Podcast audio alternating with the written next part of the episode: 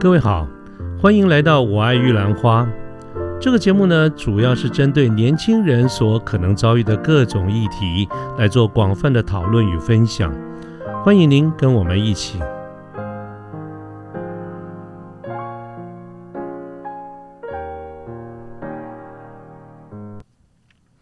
呃，大家好，我是卢天记。今天是民国一百零九年的九月十二号，星期四。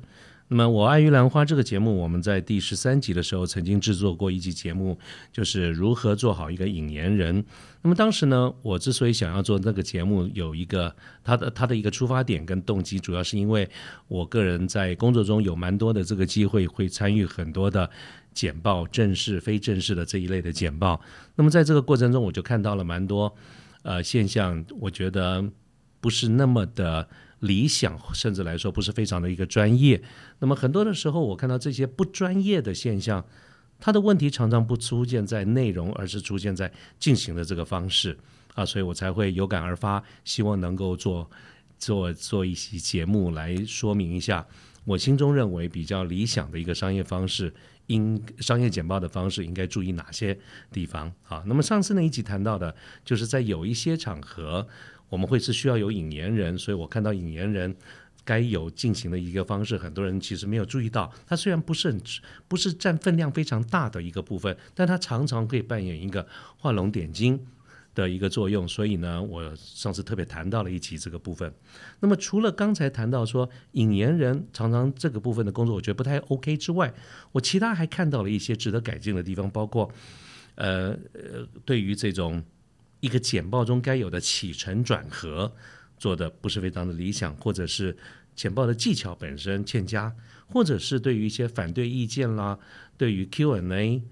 的处理方式觉得没有十分的妥当。那么，所以呢，今天呢，我就想就这个部分来做呃第二个部分的一个补充。当然，也是呃，因为我们上一次那一集节目快要在呃那一集节目中，我也跟大家说过，我们会。在另外制作一集关于进如何进行一个简报，那么今天我就想来做这个部分。好，那么呃，接下来呢，我想谈一下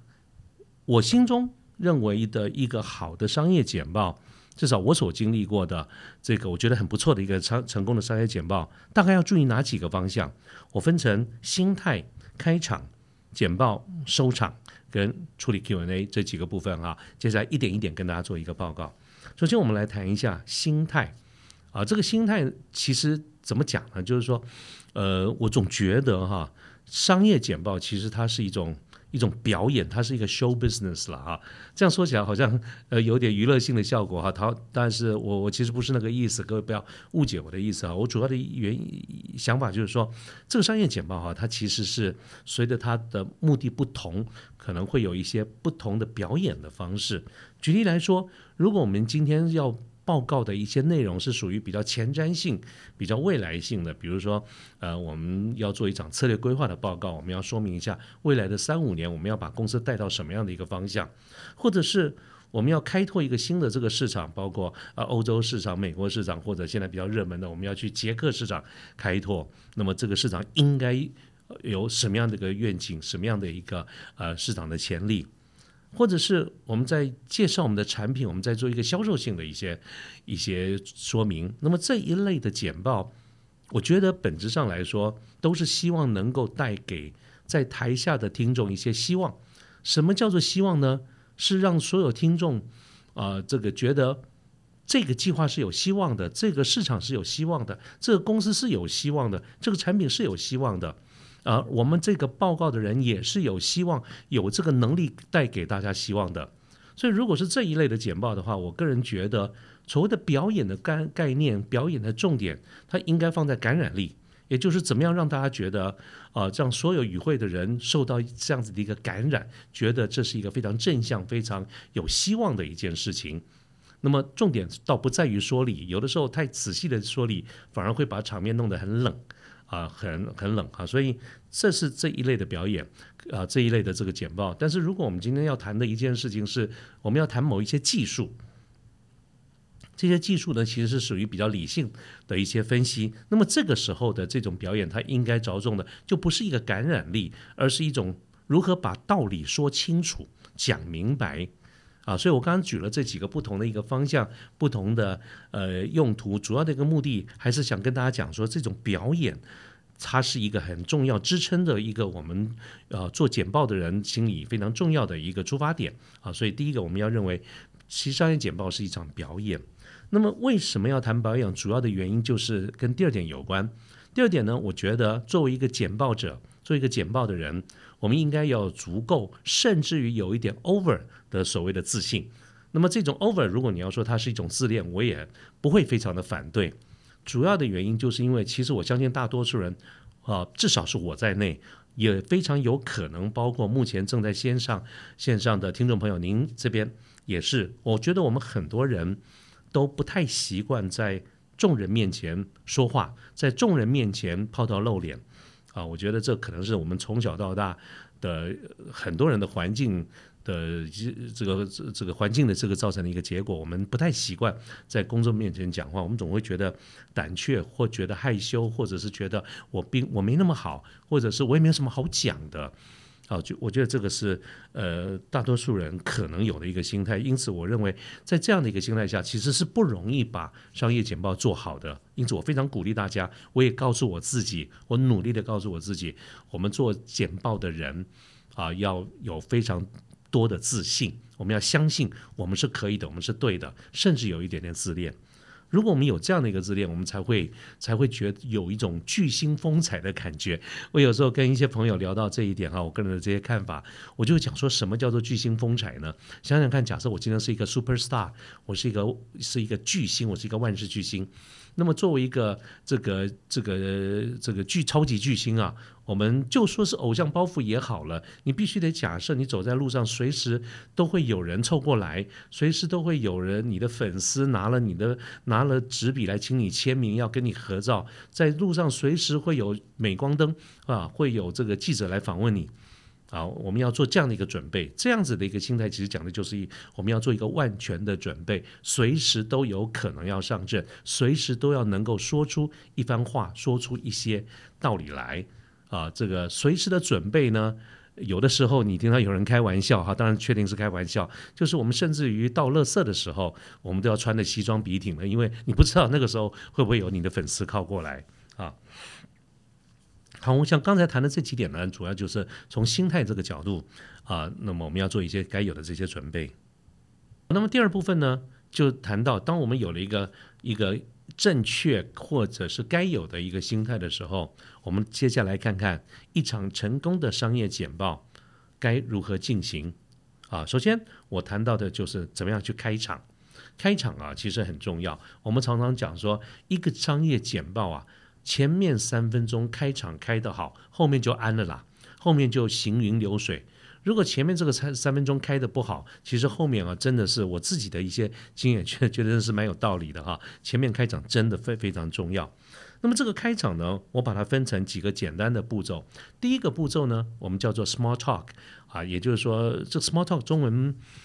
不晓得该怎么翻译，就小小的聊天。有人说闲聊，这个都我相信都可以。那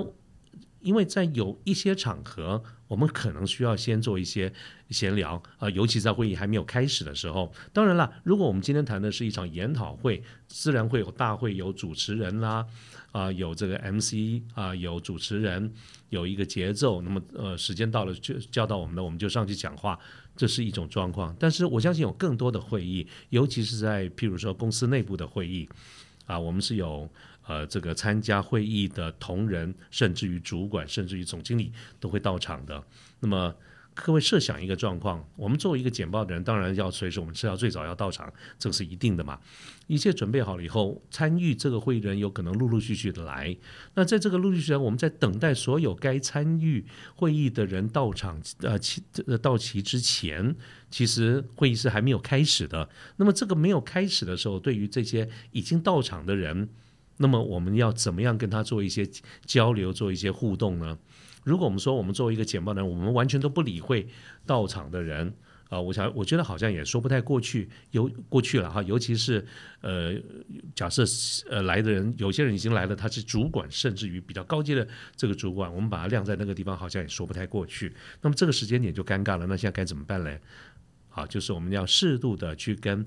啊。在等待的过程当中，跟已经到场的人做一些的闲聊。这个呢，我们通把它通称为这个 small talk 这件事情啊，我我自己亲身体验，我觉得是不容易，而且是非常不容易的一个事情。当我们在讲说，哎呀，就闲聊一下嘛，其实想想看，各位想想看，我刚才举的那个场景，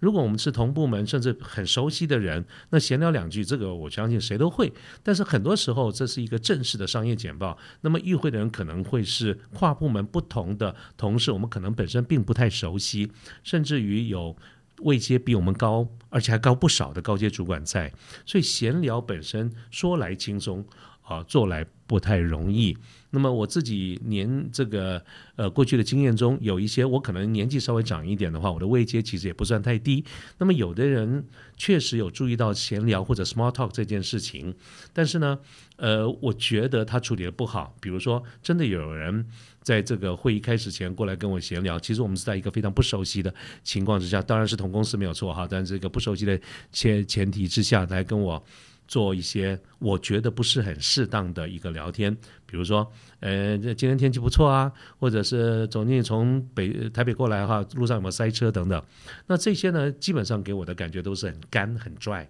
他或者说没意思，或者我甚至觉得根本就在凑时间。那么我常觉得，我们必须做一点假设，就是在会议中哈，这个比较位高的主管，有的时候都是比较相对冷漠一点。我们必须先做这样的一个假设。因此，这种 small talk 啊，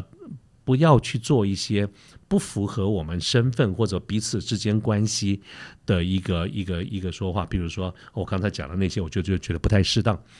那倒过来讲，如果你要觉得说，嗯，这样不太适当，我了解。那何谓适当呢？坦白说，我也不太容易说得出来。但是我总觉得，一个在会议前的 small talk，它要显得很顺畅、很自然，还是很干涩。其实很多时候，重点不在于我们谈话的内容，在于我你我之间我们熟不熟悉。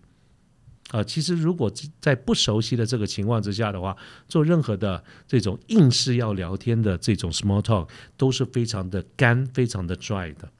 所以，面对这种情况，我能够做的一个建议就是，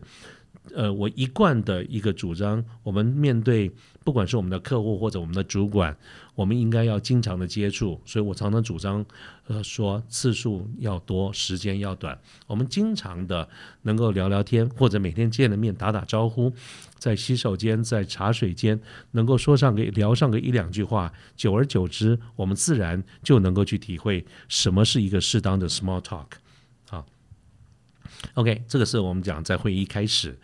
的一个闲聊。那么接下来呢，呃，这个。第二个动作我们叫 get approval，就是征询开会的，可以开始启动这个会议。当然这件事情是可有可无的。比如说，假设有一个场景，这是一个公司内部的这个会议。当然了，呃，这个所有的与会者、各部门的主管陆陆续续到了以后呢，那么我们呃，假设在与会的这些参与的这这这呃这些经理们位阶都比我们高，那么最好。我建议会有一个动作，就是在看当时在会议当中参与会议的人，其他哪一个关阶、哪一个职位属于最高的，比如说哎有副总在，或者有总经理在，我们做一个礼貌性的一个征询，比如说哎总经理，我们是不是呃看每一位主管是不是差不多都到了，我们是不是可以开始今天的这个会议？各位，他不过就是简单的一两句话，在程序上。在一个会议的程序上也没有一定要这么做，但是如果场合合适的话，或许我们这样做这样的一个动作，也可以从表达了我们对与会者的一个尊重啊！我相信我们得到答案一定是正面的，一是肯定的说 yes，点点头可以开始，我们就。顺而啊，这个顺理成章的，我们就开始这个会议啊。所以前面我们刚刚讲第一个 small talk 跟这个所谓的 get approval 得到这种允许哈，这两件事情是可有可无的。我们应该要看当时这个状况。那接下来呢，我认为就是几个会议中必要的一个程序。等到我们正式开始这个会议的时候，非常重要的第一件事情，我们叫 greeting，就是要问好，在跟这个。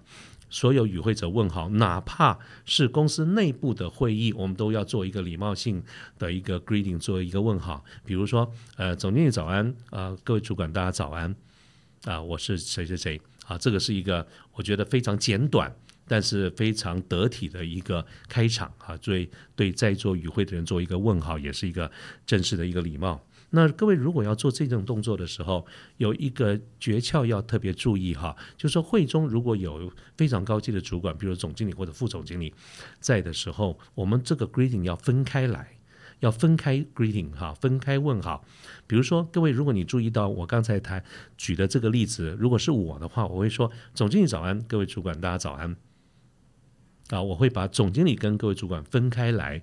那而我我比较不会说总经理及各位主管大家早安，好，当然我要跟大家我我这边要跟大家讲，这个不是绝对的，都纯粹我个人的主观，只是在我过去的经验中，我们把它单独分开来，我觉得会比较得体。也就是说，刚才我举的例子里面，总经理啊一家独大啊，所以他单独问好，总经理早安，各位主管大家早安。呃，那这种问好大概这样子就够了，我们不需要再再做其他过多的一些一些不必要的文字的堆砌，或者是言语上的一个堆砌，因为毕竟这是一个公司内部的一个会议。那么做了一些 greeting 之后呢，我们就要一定要马上跟上的就是自我介绍，我是谁啊？所以刚才那个那样子的一个 greeting，如果再把它做完整一点的话，它应该是这样子的：总经理早安，各位主管大家早安，我是企划部卢天记。啊，就一定要讲我是谁，那么最好呢还能够补上，呃，我是哪个部门的。如果今天这是一个跨部门的这个会议，而不是每个参与会议的人或主管都认得我的话，我一定会补上，哎，我是企划部卢天记。那么至于我们是要讲说中文名字，讲英文名字，这个就不一定了。这个随每一个公司的文化跟每一个公司的习惯啊，这个都有所不同，各位可以自行做一个决定。那么自我介绍完了以后呢，我们要还是一样再简短的一两句客套话，哪怕是内部的会议。那么我呃都会再加上一两句客套话，所以我们把刚才那个 opening 再讲一次，再继续往上加句子，它就会变成：总经理早安，各位主管大家早安，我是企划部门卢天记。那么今天非常高兴，也非常感谢大家在座各位主管，您在呃能够在百忙之中抽空拨冗来对我们这部这次的这个会议，对我们这次的一个主题做一个指导啊。我想最多最多做到这样子也就够了，不需要再拖做做这种过多的。客套的话啊，那就稍微有点虚 虚伪或者有点恶心了哈。我觉得我刚才做的这样子已经是到了一个极限了哈。就是谢谢大家在百忙之中抽空来给我们做一个指导。那么接下来我们要说明今天的这个会议，今天这个简报，我们主要的一个主题跟目的。啊，那么今天呢，呃，主要今天这个会议主要的一个目的是希望在跟在座各位主管能够介绍啊，我们预计我们希望在今年的年底，在明年的年初能够推出的一个新产品。那么主要的一个目的当然是希望能够到得到各位的支持啊，能够让这个计划顺利的在今年的年底或者在明年的第一季能够启动。啊，所以各位，我刚才谈的这几个步骤，我把它一连串一气呵成把它谈完的话，它就会是啊，从 greeting 开始，我说总经理早安，各位主管大家早安，我是企划部卢天记。那么今天非常感谢各位在百忙之中能够抽空来给我们做一个指导。那么今天这个会议呢，主要的一个目的是希望能够跟呃这个各位来介绍，我们希望跟预计呃在明年的第一季能够推出的一个新产品——数位录音机。那么呃。借由今天的这个会议呢，能够希望能够争取到各位的一个支持，能够让这个计划顺利的在年底能够启动。好，所以各位，我刚才做了哪几个动作呢？第一个，greeting 啊，这个问好；第二，简单的自我介绍，我是谁，我是哪个部门的；第三呢，一点的客套话，谢谢大家不容来支持；第四，就是今天这个会议的主题跟我们主要的一个目的。好，那么刚才呢这一整段的话，其实是一个非常必要的一件事情。我觉得有很多的时候，我所看到的一些会议，在前面这个地方做的不够。那么做的不够的时候呢，他就他就会变得很干，就嘣，直接就开始来介绍我们今天这个会议了啊。我觉得啊，稍微仓促了一点。好，那么刚才呢，我们谈到的是。开场啊，怎么样把一个场开好？那么开始了，如果这个地方做的呃可以到位的话，我觉得基本上我们说军心应该是定了一半以上。那么接下来呢，就开始就我们今天所准备的这个主题来跟台下的这个听众们来做一个报告。那么。通常呢，我们会有一个会议室，会有 PPT，会有电脑，所以我接下来呢就这个部分再做一个说明。不过我这边要特别先跟大家讲，就是说。这个如何做好一个 PPT 哈，这个 PowerPoint 的这个内容，它是一个完非常完整独立的一个主题。那它这里面牵涉到一些视觉的这个部分，所以我目前也正在思考怎么样的一个方式。因为我们这个 Podcast 是一个广播节目，我们主要是用声音来表达，所以我呃有一点困难跟挑战，就是怎么样用这个声音来表达一些视觉上的这些事情。哈，我们必须要用看到才能够。才能够做比较清楚的一个说明。对于这一点，我一时间还没有一个很好的一个答案，请容我再想一下。好，但是或许我们可能需要一些影片来跟各位说明如何做一个好的 PPT。所以这个地方呢，在今天这个节目里面，我暂时先把这个部分挪开来，啊，让它成为一个 ISO 来一个独立的这个主题。当然，各位在概念上就先假设啊，我们。这个今天各位在聆听这个节目的呃各位，您对自己本身要表达的这些这些内容，不管是产品或市场内容，已经有一个非常完整的一个规划。好，我们先这样做一个假假设，但实际上呢，就是我刚才说，请容我先把这个地方独立出来，我们再来想想看，用什么样的一个方式来解决视觉的问题。啊，好，那么回过头来，我们在讲说，刚才我们有一个好的开场以后，我觉得军心大定，我们就开始做这个简报。那么在这个简报的过程当中呢，我觉得有几件事情要呃提醒大家，或者跟大家分享一下，要特别注意的。第一件事情就是我们的 eye contact，我们的这个眼神。各位知道这个，呃。我们在台上做简报，其实如果我们回到刚才跟各位讲，我们要有一个巨星风采的话，那么你自己本身或者我们本身，我们就得像是一个巨星在台上，因为我们在台上的一举手、一投足、一言语，其实都是一个跟台下互动非常重要的一个根据，它跟。听节目不一样，各位现在听的是 podcast 的这个节目，你我你是看不到我的，我也看不到各位，所以我们之间的一个沟通，其实百分之百都是靠声音，各位是根据我的声音想传达的一些讯息来接收这些讯息，啊，但是如果这是一个简报，那它就是一个立体的概念了，啊，除了我刚才讲到的声音之外，我们的人。我们这个 presenter 这个简报的人也是一个非常重要、大家注意的一个焦点。那么其中有一个大家所谓的 engagement，就是说我们怎么样做一个互动，很重要的是一个这个眼神。我想如果有机会在台上，或者是我们在班上，或者在公司里面站在台上讲话的人，我们都会注意到一件事情：当你有这个机会对台下说。说明一些事情或者讲话的时候，在台下的人，如果每个人都很仔细听你讲话，那真 的真的是感谢老先生也好，好像通常也不是这个样子。其实也是有些人在听，有些人没有在听，所以我们很容易就可能想象一个画面：当你在说话的时候，可能有些人是很捧场的啊，那么他会注意听你在讲什么，其他人搞不好根本没有在听，或者在划手机。这样这样的这种情况，在一般的会议里面也是常见的。好，当你各位现在听到我描述这样的一个场景，你如果你觉得说，对我也有这样的一个经验，我们在公司开会好像也是这个样子的时候，那么各位，你顺着你现在心中的这个画面，再继续往下想一想，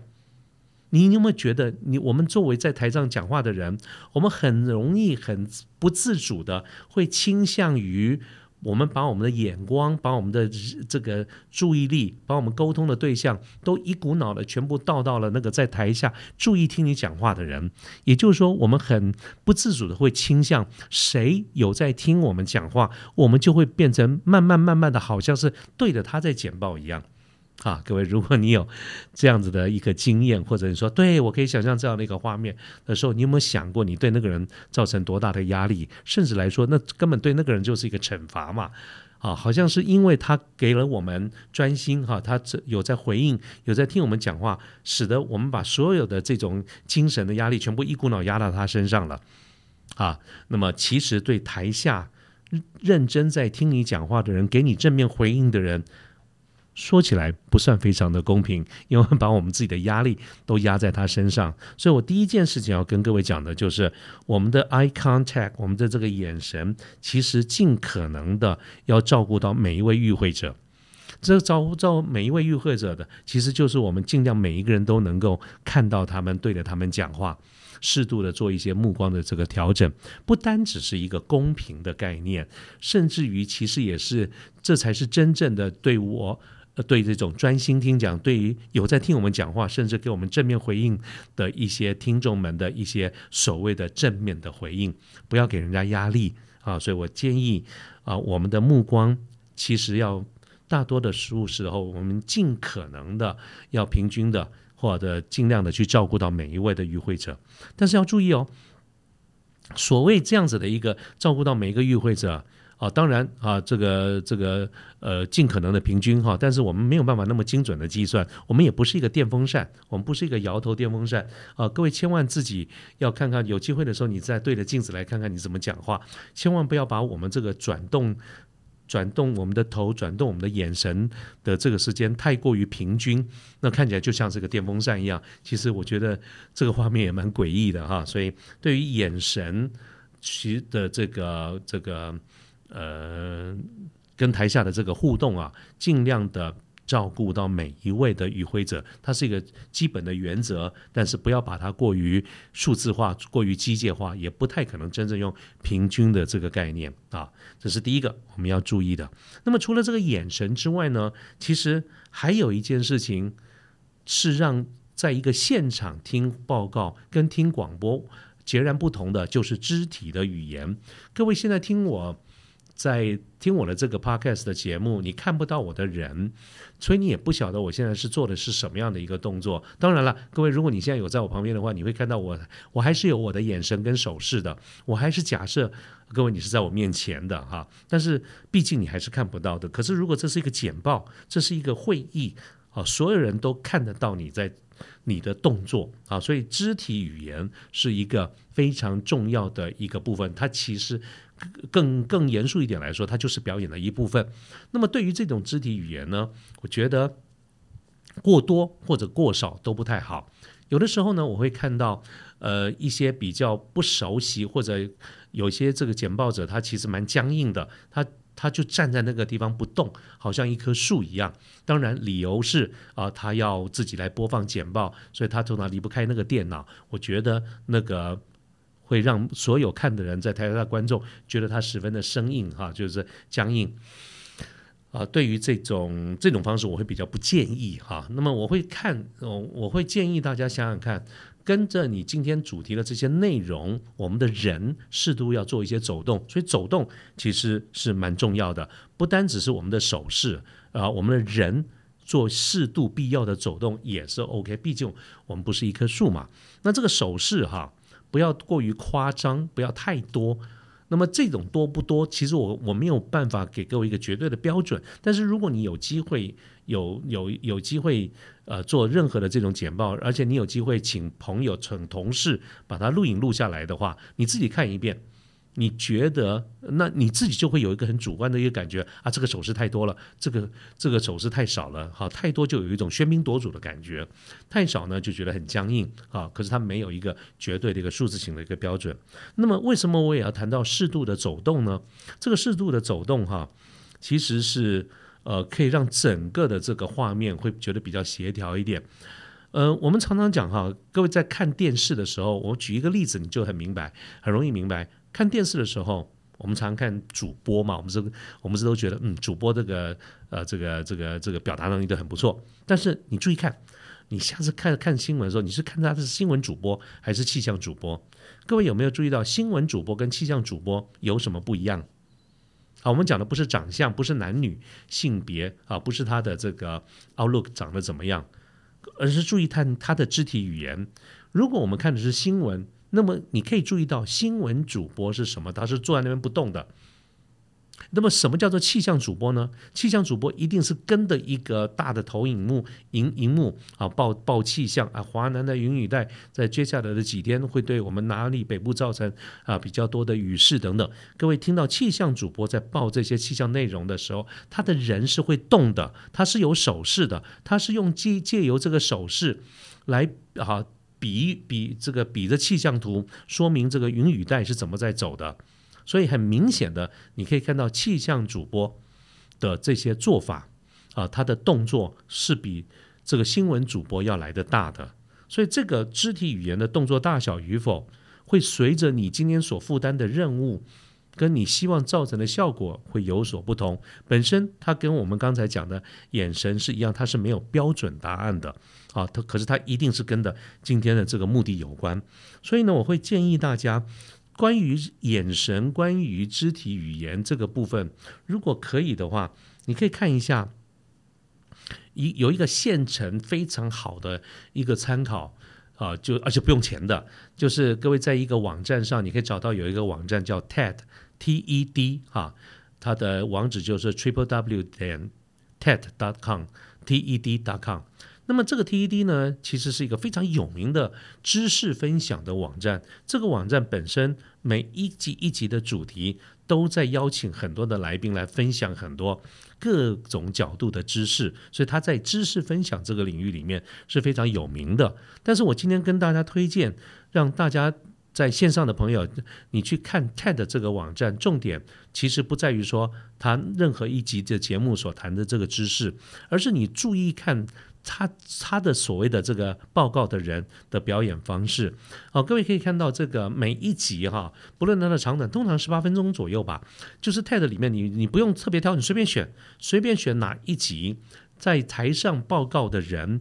他其实在事前 TED 都有对他们做过一个非常完整的一个训练，跟教他们如何做简报。所以你注意看，从他开始讲话的那一分钟，你注意看他怎么跟他麦克风互动的，他是怎么，他的手势是怎么在做的，他的走步是怎么在做的。你可以看到我刚才讲的那个原则，一切都建立在适当的情况之下，适当的走步，适当的眼神啊，适当的手势啊，那么整体上混合在一起，搭配他所今天所报告的一个内容。各位会觉得非常的啊如沐春风，会觉得他讲的非常的好。那么不单如果你觉得这个这是一个很成功的简报，那绝对不会只是因为内容，它一定是一个整体上包括它呃各方面的一个表现哈。所以我觉得 TED 是一个非常值得参考的一个网站，尤其是在眼神在肢体语言这方面的一个一个一个表达。那么，因为录制时间长度的关系呢，我们把这次的节目分成上下两集，而上集就到这边结束，欢迎各位继续收听下集。